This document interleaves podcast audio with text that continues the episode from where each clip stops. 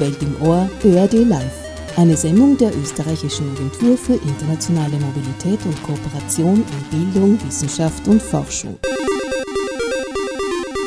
Leute im Labor.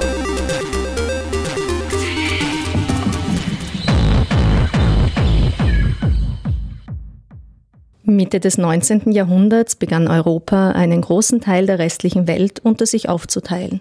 In Afrika hatte das zur Folge, dass nationalstaatliche Grenzen eingezogen wurden, die vorher nicht in der Form existierten. Als in den 1950er Jahren vermehrt begonnen wurde, insbesondere im südlichen Afrika weitläufige Landstriche zu schützenswerten Nationalparks zu erklären, rückte das Land um die Grenzen wieder in den Fokus.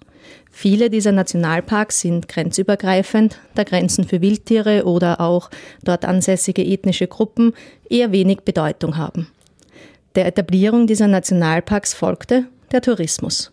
Zum Safari-Tourismus, der in die vermeintlich ursprüngliche Tier- und Wildniswelt Afrikas führt, gesellte sich der Ethnotourismus, dem Wunsch folgend, auch die einheimische Kultur der dort ansässigen indigenen Bevölkerung kennenzulernen. Tanzvorführungen, Workshops, ganze Museumsdörfer werden oft von den ethnischen Gruppen selbst organisiert und administriert. Basierend auf den Ergebnissen und Erkenntnissen eines internationalen Workshops der African Borderlands Research Networks entstand der Konfer Konferenzband Bewildering Borders, die Economy of Conversa Conservation in Africa, herausgegeben von Werner Zips und Manuela Zips-Meiritsch. Dieser befasst sich mit diesen Formen des Tourismus, mit nationalen Grenzen und der Herausforderung von Tier, Mensch und Nationalparks. Ihr hört Welt im Ohr, eine Sendereihe des österreichischen Austauschdienstes. Mein Name ist Doris Obrecht und im Rahmen dieser Sendereihe spreche ich alle zwei Monate mit meinen Gästen über Themen aus dem Bereich internationale Mobilität und Kooperation in Bildung, Wissenschaft und Forschung. Der Titel unserer heutigen Sendung lautet Die Wiederentdeckung der Peripherie. Mein heutiger Gast ist einer der Herausgeber des Buches, Universitätsprofessor Dr. Werner Zips, er ist Kultur- und Sozialanthropologe an der Universität Wien und auch Dokumentarfilmer. Wir wollen uns heute über die Bedeutung von Grenzen und Grenzland in Afrika unterhalten, über Safari- und Ethnotourismus und über die Vermarktung von Natur und Kultur ganz generell. Werner, herzlichen Dank fürs Kommen. Ja, danke für die Einladung. Wie eingangs erwähnt, sind die heutigen innerafrikanischen Grenzen nicht historisch gewachsen, sondern gehen primär auf die Kolonialisierung zurück wo Europäer diese gezogen haben. Damit stand plötzlich de facto ein ganzer Kontinent vor neuen Grenzen und die regionale, die große regionale Vielfalt, die es vorher gab, war so nicht mehr vorhanden. Was hat denn das bedeutet für die alte Struktur des Kontinents? Ja, die Vielfalt war vielleicht schon noch vorhanden, aber sie hat sich in gewisser Weise zersplittert oder zweigeteilt weil oftmals sind die Grenzen ja durchgegangen durch eine bestimmte Ethnie oder Nation, wie man sagen würde. Das heißt, jetzt war die eine Gruppe von San beispielsweise, die sogenannten Bushmänner, ein Begriff, der sehr, sehr problematisch und abzulehnen ist, auf der einen Seite, wie etwa in Namibia, und die andere auf der anderen Seite. Und zum Teil ging das durch eine Familie durch. Und das war in vielen afrikanischen Staaten so. Das heißt, diese Grenzziehungen haben mitunter auch zu wirklichen Konflikten geführt und sie haben den normalen Austausch zwischen diesen Menschen verhindert und in vielerlei Hinsicht sie auch wirtschaftlich benachteiligt. Wie kann man sich die Grenzen denn vorstellen? Waren das feste Grenzen oder war da einfach der Lebensraum getrennt? Das ist unterschiedlich. Die Europäer haben natürlich da in, in Berlin äh, vor über 100 Jahren schon sich überlegt, wie sie das tun. Die primäre Kategorie, wie man es tut, waren die innereuropäischen Machtverhältnisse, nicht die lokalen afrikanischen Strukturen. Aber die Grenzen hat man gezogen nach unterschiedlichen Kriterien, was halt auch irgendwie opportun war. Also bei manchen äh, Gebieten ist ein Fluss die Grenze, wie etwa zwischen Mauretanien und Senegal. Ähm, bei anderen Gebieten wie in Namibia gibt es etwas, was sich nennt der Caprivi-Zipfel. Das ist auch wirklich ein Zipfel und wird auch genannt der magische Zipfel, wie ein Finger, der zwischen Namibia, Sambia und Botswana hineinsteht und natürlich wirklich auf die kolonialen Verhältnisse eingeht. Ich will jetzt nicht ins Detail gehen, das ist in dem Zusammenhang nicht so wichtig, aber eigentlich etwas ziemlich Absurdes ist, dass in zwei sehr, sehr großen Ländern ein Finger da reinsteht. Und nicht zufällig war das bis in die letzten zwei Jahrzehnte auch noch Kriegsgebiet. Ich kann mich oder zumindest äh, viele Unruhen. Ich kann mich erinnern, dass wir da noch äh, mit einem Konvoi, mit einem Militärkonvoi durchgefahren sind vor eineinhalb Jahrzehnten. Ähm, in anderen Ländern ist man einfach an diesem Konferenztisch gesessen äh, und hat ein Lineal genommen und zack, hat eine Linie gezogen und das war dann die Grenze und nicht darauf bedacht nehmend, was das jetzt für die Bevölkerungen bedeutet. Und, und mit der Entkolonialisierung war natürlich keiner mehr bereit, auf Land zu verzichten. Naja, mit der Entkolonialisierung hat man sozusagen ruhig gestellt, diese Grenzen. Das war auch keine blöde Idee.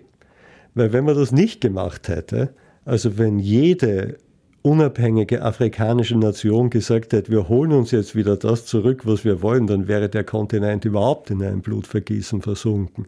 Also da hatte die Organisation für afrikanische Einheit und auch die unterschiedlichen Nationalstaaten schon eine gute Idee zu sagen, lass mal die Grenzen jetzt mal in Frieden. Sie sind zwar absurd und ähm, kolonial äh, Kunstgriffe, die in so in keiner, in keiner Weise repräsentativ für Afrika sind, aber wenn wir beginnen, uns jetzt darüber zu streiten, dann, dann löst sich dieser Kontinent gleich am Beginn dieser 1950er, 60er Jahre in, in ein vollkommenes Kampffeld auf. Es ist ja eh vielerorts passiert. Man spricht ja im östlichen und südlichen Afrika auch vom Dritten Weltkrieg, weil da über Jahrzehnte Millionen Menschen gestorben sind, ohne dass das irgendjemand zumindest in Europa aufgefallen wäre. Und Weltkrieg deshalb, weil dann sich nicht nur Afrikanerinnen und Afrikaner sozusagen bekriegt haben, sondern weil alle Weltmächte da mitgespielt haben mit Waffenlieferungen, mit direkten militärischen Interventionen etc. Ja, jetzt ziehen sich ja heute einige der größten Nationalparks über mehrere Länder. Und für euer Buch war das ja sogar titelgebend, die Borders, die Bewildering Borders. Was macht denn dieses Grenzland und diese Grenzen so bedeutend, auch jetzt für die Nationalparks? Ja, dieses Netzwerk, aus dem das entstanden ist, äh, du hast es schon erwähnt, das African Borderlands Research Network, also das, das Forschungsnetzwerk vom European äh, Research Council, ähm, dieses Forschungsnetzwerk, das die Idee hatte, die Grenzgebiete in den Mittelpunkt zu stellen, weil normalerweise ist das so ein Anhängsel. Es geht immer um die Zentren, um die Machtzentren, um die wirtschaftlichen Zentren, um die Märkte etc. Die Grenzgebiete ist eben Peripherie. Und in diesen Forschungen und in diesem Austausch wurde festgestellt, dem ist überhaupt nicht so. Wir haben die Idee, dass diese Grenzgebiete verlassen und irgendwie äh, remote sind, weit entfernt vom Zentrum, aber das stimmt so nicht. Weil dort, wo die Grenze ist, ist natürlich auch ganz interessanter Handel. Und da passieren viele Dinge. Da passiert der kulturelle Austausch, da passieren die Migrationsbewegungen, da passieren natürlich auch politische Prozesse. Also in Wahrheit sind diese Grenzen sowas wie glühende, aufgeladene Drähte. Und jenseits dieser Grenzen gibt es gewisse Arenen der Macht, aber auch mehr Austausch als nur Abgrenzung. Also es wäre falsch, die Grenze jetzt nur als ein Negativum zu zeichnen. Es ist richtig, diesen negativen Aspekt zu betonen. Nicht umsonst spricht man von den Scars of Colonial Times, also von den Narben der Kolonialzeit. Aber Afrikanerinnen und Afrikaner haben in sechs Jahrzehnten sehr wohl auch aktiv gewusst, mit diesen Grenzen umzugehen und haben sie verwendet für Handel und für unterschiedlichste Dinge, für, für Austausch, kulturellen Austausch, sozialen etc. etc. Aber natürlich auch wieder mit einer Dark Side. Logischerweise zieht die Grenze an den illegalen Handel und so weiter. Und nachdem in den Grenzgebieten oftmals naturbelassene Gebiete waren, also Flusssysteme, Waldsysteme etc. etc., waren das natürlich auch als Ökozonen die naturbelassensten Regionen mit den wenigsten Eingriffen und damit auch die tierreichsten und die in vielen Fällen zumindest, nicht überall, aber im südlichen und Ostafrika, auch in Westafrika, die mit dem größten Artenreichtum. Und heutzutage, überall ist äh, eine Klimademonstration mit Recht, diese Gebiete sind natürlich auch Hotzones oder Hotspots für Klimaschutz, weil man dort ganz viel Regenwald hat und dieser Regenwald eben, weil es schwieriger war zu bewirtschaften durch die Grenzen, oftmals erhalten geblieben ist. Und jetzt kommt man zu dem Punkt, den du in der Frage angesprochen hast. Und damit hat sich das natürlich geeignet für äh, große zusammenhängende Wildreservate. Weil irgendwann hat man im, im Tierschutz natürlich erkannt, dass es äh, die Zäune äh, ein Problem für die Tiere sind. Für die Menschen natürlich nicht. Die, die wollen Zäune, weil mit Löwen und Elefanten lebt man nicht so gern. Wenn ein Wolf durch Österreich marschiert, bricht Panik im ganzen Land aus. Ähm, In Botswana reden wir von einer niedrig geschätzten Zahl von 130.000 Elefanten. Manche sagen 180.000, 200.000. Und ähm, Zimbabwe hat auch eine hohe Zahl daneben. Ähm, jetzt wird man fragen, okay, was bedeuten 130.000 Elefanten? Ich glaube, es sind eher mehr. Ja? Was bedeutet das? Wie viele Einwohner gibt es denn dort? Ja, es gibt nur zwei Millionen. Das ist ähm, so ungefähr ein Viertel von Österreich. Jetzt stellen Sie sich mal vor, die vierfache Menge in Österreich wären dann 700.000 Elefanten. Also die Dimension ist vielen Leuten nicht ganz klar, was da Wildtiere und Artenschutz und Natur- und Ökoschutz tatsächlich für eine Lokalbevölkerung bedeutet, was das für Impacts hat. Ja, wenn man von hier ist der Elefantenschutz super und naheliegend und für mich auch ein ganz ein wichtiges Ziel, weil es gibt nichts Tolleres als wilde Elefanten, die es zum Glück immer noch gibt. Aber für Menschen, die dort leben, ähm, mit ähm, Anbaugebieten, mit ihren relativ oftmals kleinen, subsistenzbewirtschafteten Plantagen, also da reden wir jetzt nicht von Hektars, ja. sondern das sind ein paar Planta äh, Bananenstauden und ein paar Maniok und so weiter und so weiter. Da ist der Elefant schnell mal durch. Ja, und vor allem kommt er. Also vor allem in den Zeiten des Jahres, wo es wenig andere Dinge zu fressen gibt. Und Wasser natürlich auch. In den Dörfern gibt es Wasser, oftmals in anderen Gebieten nicht. Und insofern ähm, ist, ist, das für die Lokalbevölkerung ein, ein großes Problem. Aber jedenfalls, man hat erkannt, dass wenn man diese Tiere einsperrt, zwar die Lokalbevölkerung kurzzeitig sagt, okay, ähm, Gott sei Dank sind weggesperrt, aber dann habe ich eine große Anzahl von Großtieren, sogenannte Metafauna, also Elefanten, Nashörner, Löwen und so weiter, ähm, auf einem sehr engen, begrenzten Gebiet. Das geht sich ökologisch nicht aus. Die vermehren sich und da sind ja Prozesse. Ähm, das ökologische Gleichgewicht hat ja basiert auf großen Migrationswegen, dass sich die Tiere austauschen konnten. Ähm, das sind ja permanente Anpassungsverhaltensformen, auch in Bezug auf die jeweilige Jahreszeit und Klimawechsel. Jetzt nicht der Klimawandel, mhm. sondern drei Trockenjahre. Ja, das hat noch nichts mit Klimawandel notwendigerweise zu tun. Oder eine extreme Überschwemmung in der Regenzeit. Dann konnten diese Tiere äh, da wandern. Wenn sie das nicht mehr können, dann haben die natürlich auch ökologisch ein Problem mit. Ja, dann ist, es, dann ist es aus dem Gleichgewicht. Ähm, du hast das schon ein bisschen angesprochen, Namibia, Botswana. Wo sind denn so die Regionen der größten Nationalparks, die ihr auch, auch ähm, angeschaut habt für, bei dieser Tagung oder wo das Aborn-Netzwerk generell aktiv ist? Ja, das war ganz Afrika eigentlich, aber die interessantesten Regionen sind natürlich im südlichen Afrika. Man muss das sehr unterscheiden. Also Artenschutz in Westafrika schaut, äh, ist katastrophal noch ein Hilfswort, eine Beschönigung. Also ist eigentlich non-existent. Werden sich jetzt vielleicht ein paar Westafrikanerinnen aufregen, aber das ist mir ganz recht, weil das wurde über Jahrzehnte auf eine Art und Weise gnadenlos vernachlässigt, dass da eigentlich nichts mehr übrig geblieben ist. Offiziell, wenn man die Guidebooks liest und vielleicht auch die Websites konsultiert, dann steht da drauf, ich will jetzt keine Namen nennen von Nationalparks, dann steht da drauf, wir haben Löwen und Elefanten, nur man wird sie nicht finden. Weil, weil die, es sie nicht mehr gibt? Weil es sie de facto nicht mehr gibt oder wenn dann wirklich äh, ganz, ganz vereinzelte Tiere. aber eher nicht mehr gibt. In ganz vielen Gebieten, die wir ähm, besucht haben, und, und das merkt man dann natürlich auch, wenn man ein paar Tage oder überhaupt Wochen drinnen ist, dann sagen einem diese Guards auch, du wirst hier keinen Löwen finden, weil es gibt ihn einfach mehr. nicht ja. mehr. Papier ist geduldiger. Ja. ja, jetzt ist ein Begriff, der immer wieder auftaucht in eurem Buch, ist Neoliberal Conservation. Was versteht man denn darunter genau? Was, und hat naja, sich das gewandelt in den letzten Jahrzehnten? Ja.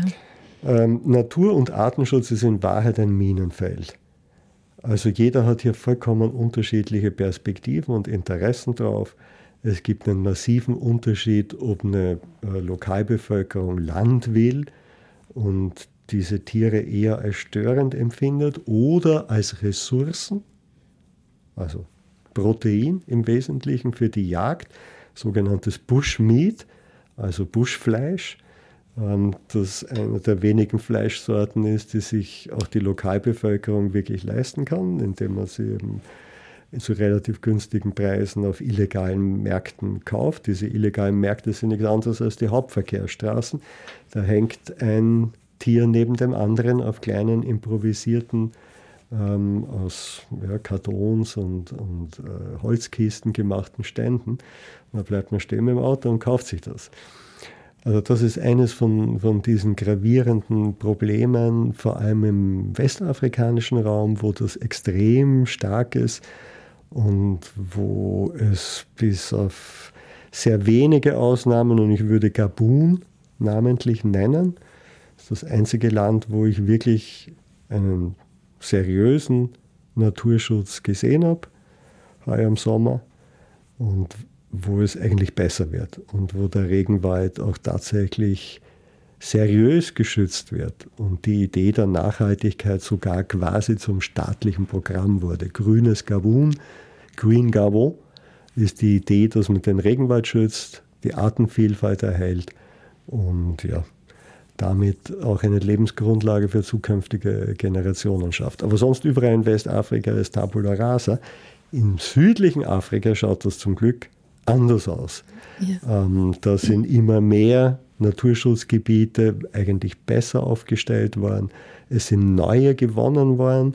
Vor allem in, in Südafrika gab es eine sehr starke Bewegung nach dem Ende der Apartheid, wo Farmen umgewandelt wurden in private Wildreservate, wo ein relativ low um, Numbers, also eine niedrige Anzahl. Genau, von Touristinnen, aber dafür ähm, hohe Einnahmen, also sprich Luxustourismus, ähm, angesiedelt wurde. Ja, Neoliberal Conservation, genau das ist unter Druck geraten, weil man natürlich argumentiert hat von neomarxistischer Seite, von, von eher ähm, linken Positionen, ähm, dass das quasi eine Form ist, den Naturschutz und den Artenschutz äh, zu ökonomisieren und damit ihn eigentlich nur zugänglich zu machen dem reichen Teil der Weltbevölkerung. Und die armen Leute hätten nach wie vor äh, nichts davon.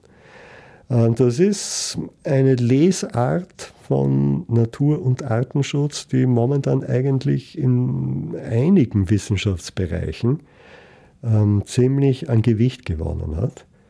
Also in der politischen Geografie, politische Ökologie etc., die doch sehr stark neomarxistisch argumentieren ähm, und eben äh, diesen Begriff äh, erfunden haben Neoliber des neoliberalen Naturschutzes. Ich habe ein bisschen den Verdacht, dass das erstens einmal alles über einen Kamm schert und zweitens, dass man zwar so eine sehr gut meinende Perspektive hat, aber gut meinen ist nicht immer auch tatsächlich gut wirken. Also in vielen Fällen, wo das so attackiert wird, bedeutet das einfach, ähm, dass der Natur- und der Artenschutz dann verliert. Ja, das Gegenteil von gut ist gut gemeint. So, so wollte ich mich, glaube ich, ausdrücken. Danke fürs Stichwort. Gerne. Du hast das jetzt schon öfter angesprochen, so dieses Verhältnis Mensch-Tier. Jetzt ist es ja so, dass die großen Nationalparks entstanden wurden nicht nur in Afrika, auch anderswo, auch teilweise in Lateinamerika und so, die Menschen mal sukzessive daraus verbannt. Die sind, ihr schreibt das auch in eurem Buch, die sind wirklich mit Lastwagen quasi aus den Reservaten rausgekarrt worden, weil Nationalpark dient dem Schutz der Natur und der Mensch, der ist im modernen westlichen Denken nicht Teil der Natur, sondern Mensch ist Kultur und Natur ist das Schützenswerte. Wie ist denn diese Einstellung zum Zusammenspiel Mensch und Natur im afrikanischen Kontext heute? Man muss das wirklich echt auf die Region und sogar auf den jeweiligen Fall. Es, das lässt sich wirklich ganz, ganz schwer Gibt's verallgemeinern. Das ist echt auch, ja, irgendwo ähm, das Problem. Für die Geschichte lässt sich genau das, was du gesagt hast, verallgemeinern.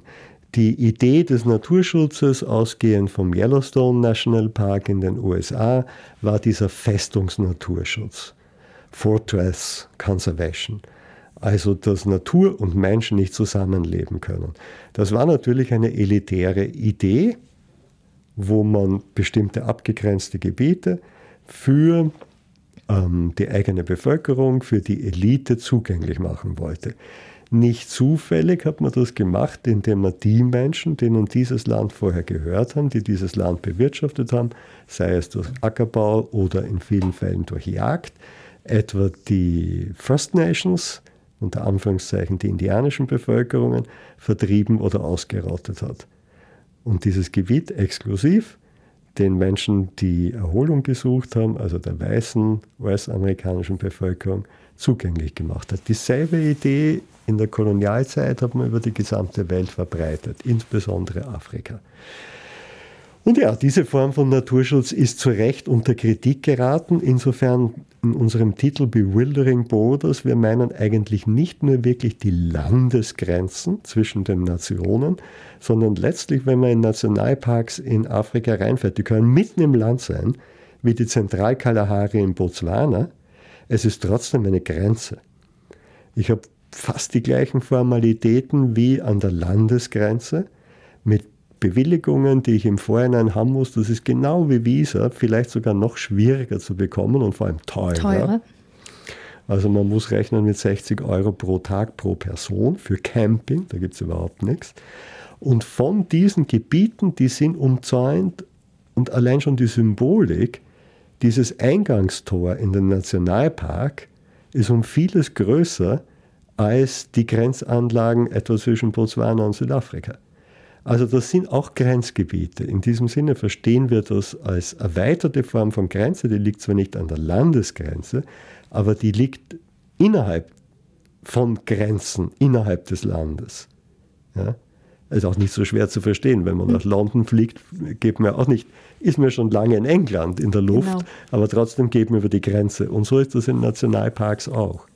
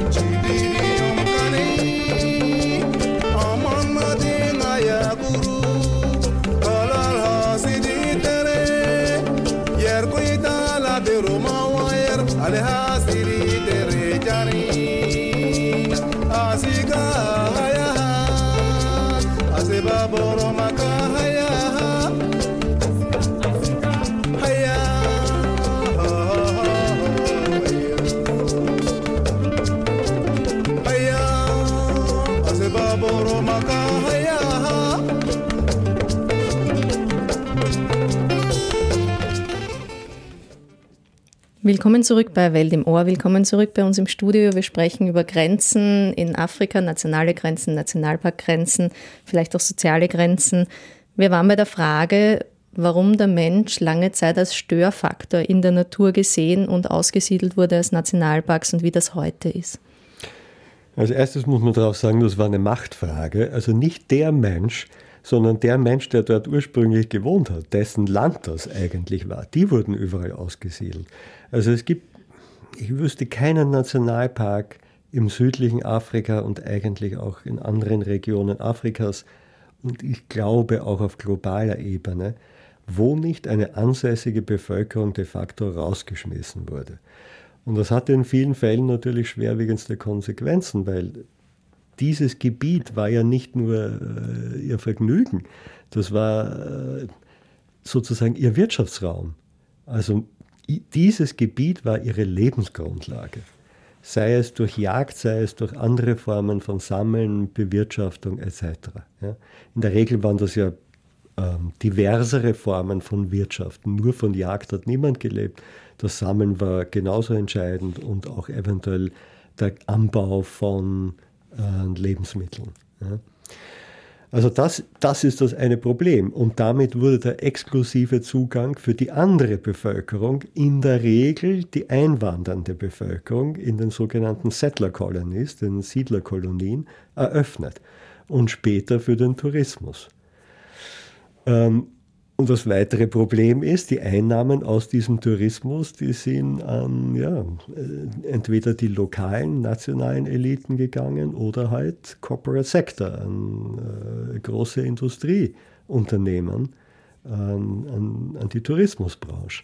Und die Lokalbevölkerung hatte eigentlich relativ wenig davon, nur den Nachteil. Das hat aber für den Naturschutz auch wiederum große Nachteile, weil damit habe ich die gesamte Lokalbevölkerung eigentlich als Skeptiker, wenn nicht als Feind. Und sobald das der Fall ist, habe ich natürlich die ganzen Dinge wie Wilderei. Das ist zwar rechtlich betrachtet aus der Sicht dieser Nationen ein Strafrecht, rechtliches Vergehen, aber für die Menschen ist das, was sie tausende Jahre gemacht haben. Wilde Tiere für den Topf Subsistenz zu jagen. Wobei die Wilderei in den Nationalparks ja nicht, also da gibt es ja durchaus auch eine wirtschaftliche Komponente, oder? Ja, ja, eben. Ja. Also, äh, also nicht, es wird nicht nur gewildert für den eigenen Topf, sondern auch. Leider, das ist das größere ja. Problem. Der eigene Topf ist kaum irgendwo wirklich im Sinne des Artenschutzes ein Problem. Ähm, viel schwieriger ist die organisierte Kriminalität. Das ist einer der größten Sektoren, Wirtschaftssektoren heutzutage. Ja. Also ich glaube, im illegalen Sektor ist die organisierte Kriminalität des Handels mit Tierteilen sozusagen oder mit wilden Tieren eine der beiden größten. Ja, da könnte man wahrscheinlich eine eigene Sendung drüber machen. Jetzt hat sich das aber ein wenig geändert, dass der Mensch aus den Nationalparks zur Gänze verbannt wurde, was ich weiß. Also teilweise wurden sie schon wieder oder durften sie sich wieder ansiedeln, oder in manchen? Ja, da gibt es ja. einige wirklich sehr interessante und verfolgenswerte Konzepte. Also beispielsweise in Namibia wurde Ende des vorigen Jahrtausends, also genau 1997, äh, die Idee gesetzlich ins Leben gerufen, sogenannte Conservances, also Naturschutzregionen äh, der Lokalbevölkerung in Selbstverwaltung zu übertragen. Und da hat man etwas sehr, sehr Kluges gemacht. Man hat nicht ein Copy-and-Paste-System gesetzlich normiert, dass das überall gleich zu sein hat, sondern man hat Freiräume gelassen, dass je nach den ökologischen Bedingungen in einer bestimmten Region es unterschiedliche Möglichkeiten der Bewirtschaftung gibt. Diese Idee war unglaublich erfolgreich. Mittlerweile gibt es 86 solche Conservances und das ist ein Schwerpunkt von, von unserem Buch. Das betrifft 20 Prozent der Landesfläche. Also das ist schon wirklich eine Zahl, die man nicht überhören sollte. Ein Fünftel des gesamten Landes steht unter solchen Conservancies. Und diese Conservancies durften Vorschläge machen an das Ministerium, das Umweltministerium, wie dieses Land bewirtschaftet wird. Und je nach den lokalen Bedingungen. Nicht überall ist der Öko- oder Campingtourismus oder Luxustourismus oder ähnliches eine relevante Möglichkeit. Weil wenn in dem Land nicht viele, Tiere, nicht viele Tiere leben, dann fährt jeder in den Etosha Nationalpark und geht niemand ins Damara-Land oder nach Kunene. Daher hat man die Möglichkeit geschaffen, Vorsicht, liebe Tierschützer, ähm, dass man begrenzt kontrolliert, monitort, auch von staatlicher Seite, die Jagd zulässt, die kommerzielle Jagd. Also nichts anderes als die Trophäenjagd.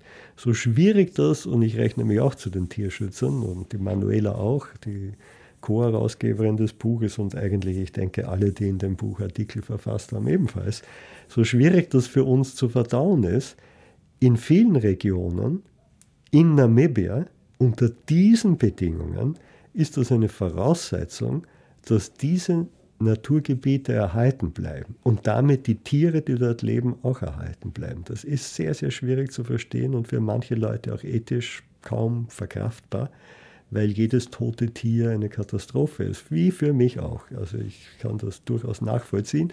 Aber die noch größere Katastrophe für mich ist, wenn alle Tiere aus einer Region verschwinden und die Region die verschwindet ja nicht wirklich, aber als Natur, als Ökozone verschwindet sie. Und insofern ist das ein, ein recht gutes System und muss man natürlich jetzt noch länger beobachten. 20 Jahre klingt lang, aber die letzten sind ja erst im, in den letzten paar Monaten begründet worden. Muss man schauen, wie sich das bewährt und äh, das ist natürlich ein, ein Lernprozess auch. Und, und mit kommerzieller Jagd meinst du jetzt die Großwildjagden für exakt. gut zahlende Gäste, genau, sage ich jetzt mal. Exakt. Ähm, das ist auch unterschiedlich. In manchen Gebieten wie bei den San ist es eher eine, eine andere Konstruktion. Da darf man mitgehen auf eine sogenannte traditionelle Jagd. Die ist natürlich schon allein dann nicht mehr traditionell, wenn wir da mitstolpern, äh, weil das checkt ja jedes Tier aus vier Kilometer Entfernung, dass da jemand, der sich nicht auskennt, herummarschiert. Aber zumindest erlebt man theoretisch mit, wie das funktioniert und wie das gelaufen ist und erfährt die ganzen ähm, Jagdformen. Also da wird eher wenig tatsächlich gejagt, mehr vorexerziert, wie das gezeigt, funktioniert. Ja. Aber in manchen Conservancies ist es auch eine Kombination. Also beispielsweise, ich denke jetzt an die Nai Conservancy, wo ein Schwerpunkt des Buches äh, darüber handelt, weil das die erste war und die dort den San, das sind die letzten San, die tatsächlich die Möglichkeit haben zu jagen. Das heißt, dieses Gebiet wurde den San tatsächlich in Autonomie gegeben und kein kleines Gebiet. Wir reden von 9000 Quadratkilometern. Und Autonomie heißt wirkliche Autonomie, keine Einschränkungen von staatlicher Seite? Doch, aber die Einschränkungen betreffen fast eher die anderen, weil das ist ein Riesengebiet, 9000 Quadratkilometer. Ja? Also das ist ein Neuntel von Österreich oder so oder mehr. Ähm, da wollen natürlich andere Tierhüter zum Beispiel rein und dort die grasen lassen, vor allem in den Trockenzeiten. Das heißt, der Staat hilft eher ihnen, dass das nicht passiert, manchmal schlechter, manchmal besser, aber trotzdem, als dass er sie beschränkt. Aber ein gewisser Teil geht natürlich auch in Monitoring. Ähm, das heißt, die dürfen eine bestimmte Anzahl von Elefanten entnehmen für die kommerzielle Jagd. Ich weiß nicht genau, sind es drei oder sind es fünf pro Jahr. Und auch das darf nicht beliebig sein. Aber das wissen die Leute sowieso am besten. Die schießen nicht die Leitkuh. Ja, ja das ja. haben die ja nie Den gemacht. Nachwuchs oder so. Ja. Genau. Ja. Also die nehmen, entnehmen Tiere für die kommerzielle Jagd in Zusammenarbeit natürlich auch mit äh, kommerziellen äh, Firmen, Unternehmen, wo die SAN sie begleiten und dann bekommen sie auch tatsächlich einen relativ hohen Prozentsatz dieser Erlöse. Und das ist natürlich auch wichtig. Ja, dann bleiben wir doch kurz bei den San, weil die in eurem Buch durchaus mhm. prominent sind. Also eben diese ethnische Gruppierung in, in Namibia, die neben der Jagd und so, dass sie ähm, Touristen mitnehmen auf die Jagd, ja auch noch ein anderes ähm, durchaus Erfolgsmodell für ihre eigene, ähm, für ihr eigenes Einkommen entdeckt haben, und zwar die lebenden Museen, Museumsdörfer. Kannst mhm. du kurz umreißen, was das genau ist? Mhm. Ja, viele Leute interessieren sich jetzt nicht unbedingt oder haben auch physisch gar nicht die Möglichkeiten, mit Sand durch die Halbwüste zu ziehen. Das ist ja alles Kalahari, gehört zur Kalahari. Und das ist nicht leicht. Also auch für Leute, die physisch fit sind, ist das kein leichtes Unterfangen. Ähm, viele Leute interessieren sich ja für diese hochbeeindruckende Kultur der San, für die Tänze, für die Heilungstänze, die sogenannten Trance-Tänze oder auch für viele andere Dinge, Oralliteratur, also das Geschichten erzählen, ähm, für die Lieder, für das, ja, sind einfach die ersten Künstler der Menschheit sozusagen, äh, für ihre Möglichkeiten Schmuck zu machen, äh, für äh, plastische Kunstwerke wie das Bemalen von Straußeneiern und so weiter und so weiter.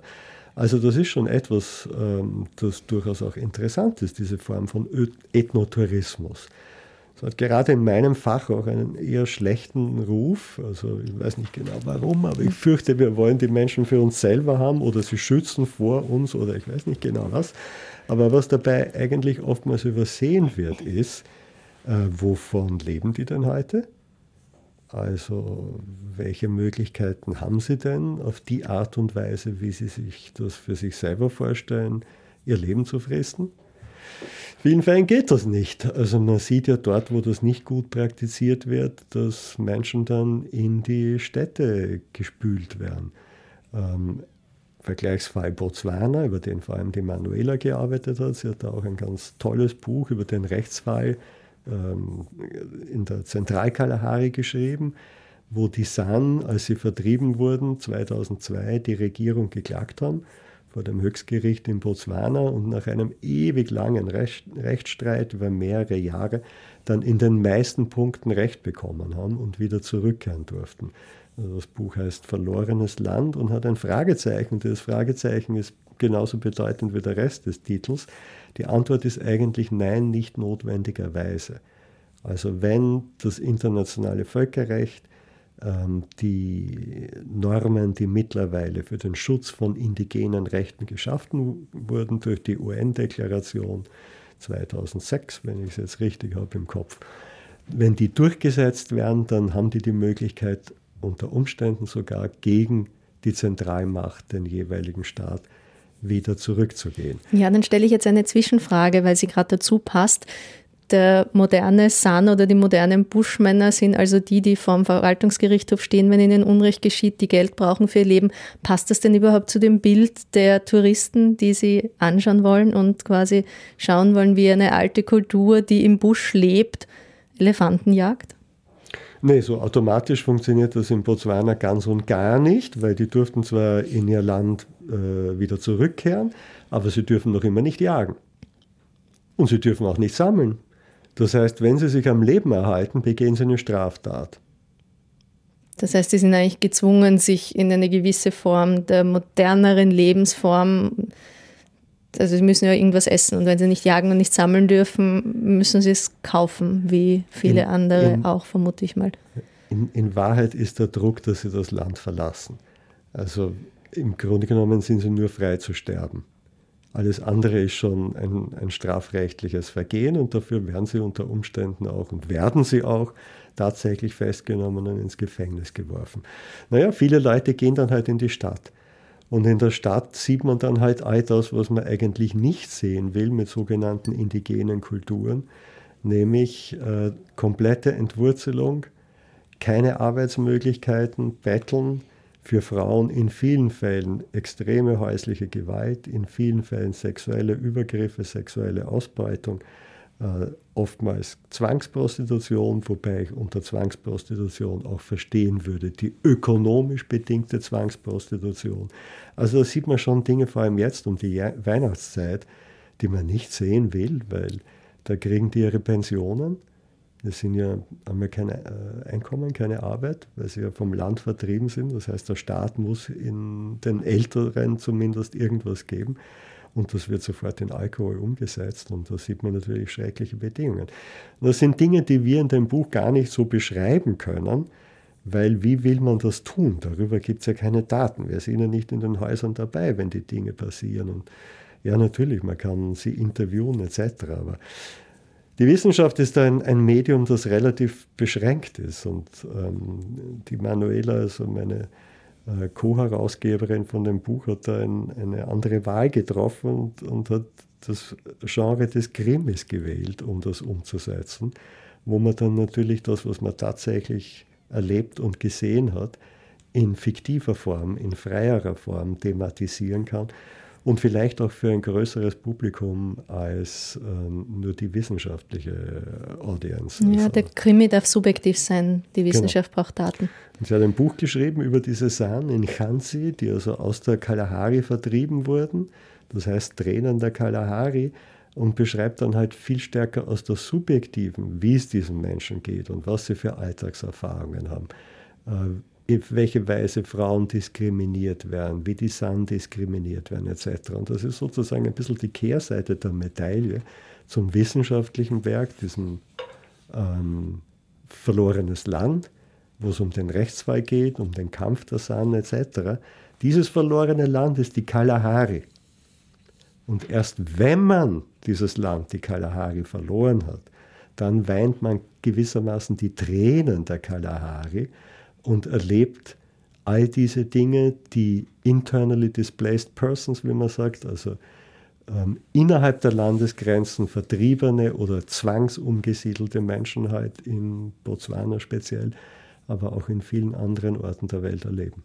Jetzt sind wir ein bisschen gesprungen und haben die Frage nach den lebenden Museen immer noch nicht geklärt. Kannst du in kurzen Worten sagen, was das ist? Es gibt viele verschiedene Formen, wie indigene Kulturen quasi ökonomisch verwertet werden. Anders gesagt, in den meisten Fällen ausgebreitet werden. In der Regel ist es so, dass ein Restaurant oder ein Hotel, eine Sun-Gruppe, sehr oft Jugendliche mit einigen wenigen Dollars kauft, dass die Vortouristen tanzen und halt irgendwelche Dinge da aufführen. Und wir, sage ich mal, weil letztlich sind auch professionelle Touristen Touristen, auch Ethnologinnen, wir fotografieren und filmen etc. etc. Und wenn ich mir all die Fernsehfilme anschaue, niemand sagt, unter welchen Bedingungen diese Aufnahmen entstanden sind. Alle tun so, als wären das und sagen das auch oft noch dazu, wir sind jetzt bei den steinzeitlichen Sahnen. Steinzeitliche Sahnen, der ist gerade aus dem Supermarkt rausmarschiert mit, mit einem Doppelliter Coca-Cola und, und einem Hamburger und hat sich fünf Minuten vorher umgezogen und geht mit diesen zwei äh, Dollar, die er für diesen Auftritt zwei Stunden im Schweiße seines Angesichts bekommt, dann genau wieder dorthin und kauft sich ein Bier. Also das sind Dinge, die wirklich schwierig sind. Da ist in Filmen oft die Rede von, von Jagddörfern. Das sind keine Jagddörfer. Da hat ein Hotel äh, Strohhütten hingestellt und dort werden die Touristen hingebracht. Okay, das ist die eine Seite. Die andere Seite, wenn wir das jetzt über einen Kamm scheren, dann machen wir aber auch wieder einen Fehler, weil wie beispielsweise in Namibia organisieren sich die Leute selber, bauen Kulturdörfer auf oder eben auch sogenannte lebende Museen und repräsentieren dort aufgrund ihrer eigenen Entscheidungen ihre Verhaltensweisen. Und was das wichtigste Kriterium für mich ist, auf wessen Rechnung machen Sie das? Machen Sie das auf eigene Rechnung? Sind Sie also Ihre eigenen Unternehmer, Entrepreneurs? Ja? Ist das quasi Ihre eigene Firma?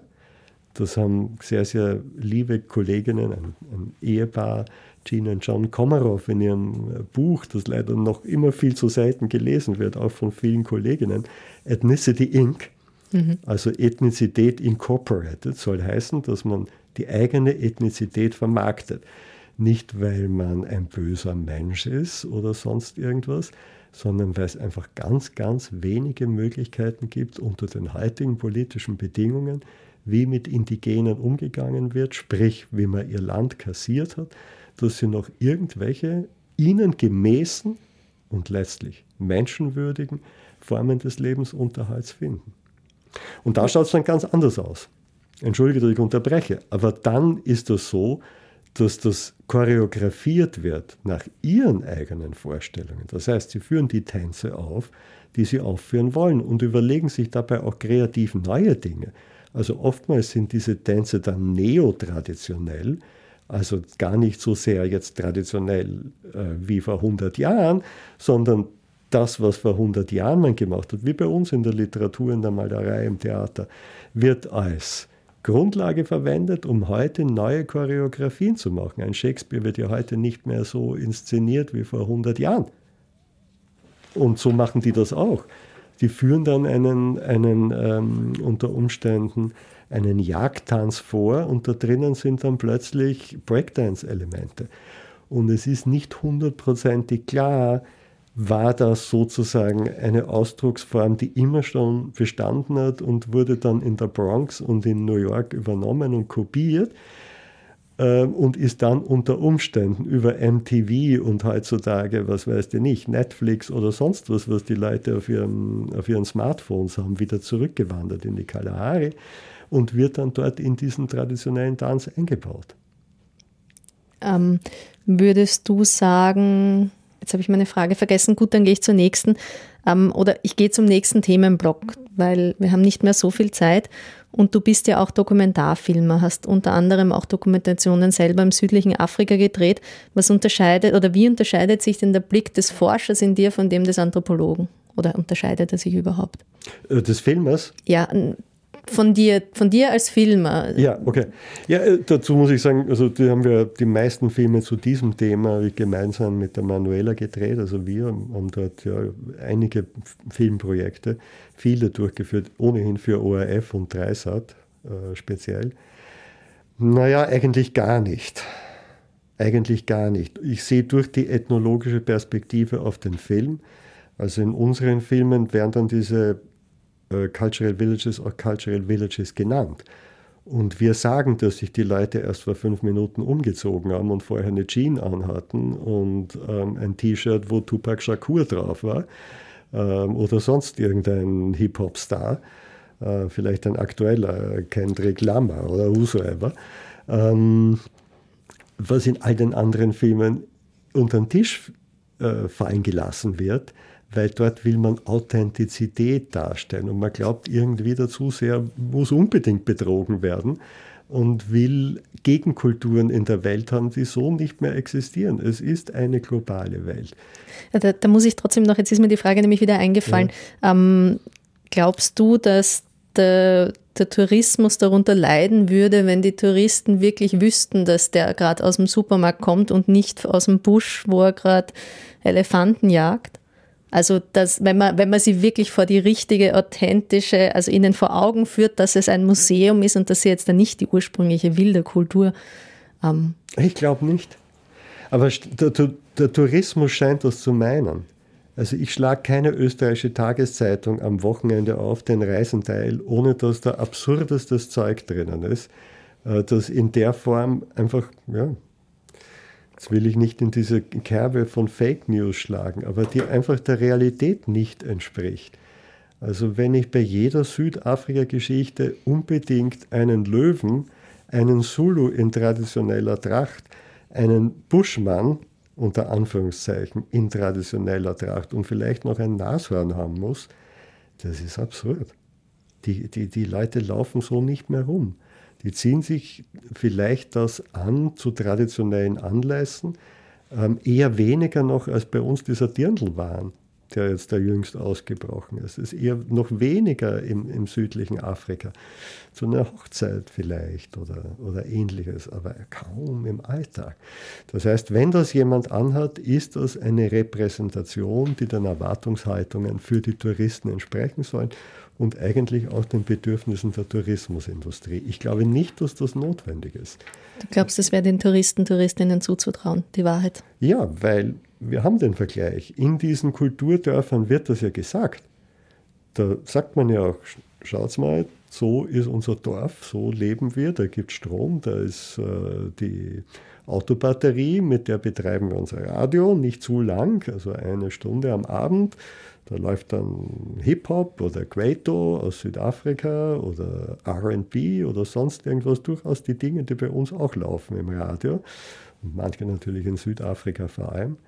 Ähm, so, so leben wir Tag aus, Tag ein. Also wir haben westliche Medizin, wir wollen, dass die Kinder die Schule gehen. Es ist ja auch Schulpflicht, die für uns gilt, etc. etc.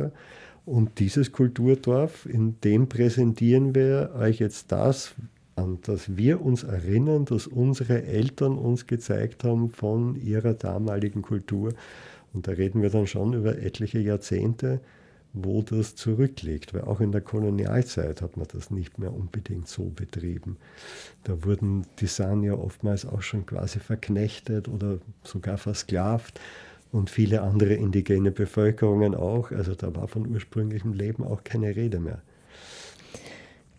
Du bist als Dokumentarfilmer, also ich habe zwei, drei deiner Dokus gesehen, da kommt man als Zuschauer und Zuschauerin ja teilweise sehr nah ran, jetzt auch an die Wildtiere oder so. War es für dich als Filmer auch schon mal zu nah? Wird es mal brenzlig oder ist es gefährlich oder hast du ein Teleobjektiv und naja, das Teleobjektiv, das ist so eine Sache, ja. Ähm, natürlich habe ich ein Teleobjektiv und sind viele Bilder mit Tele entstanden.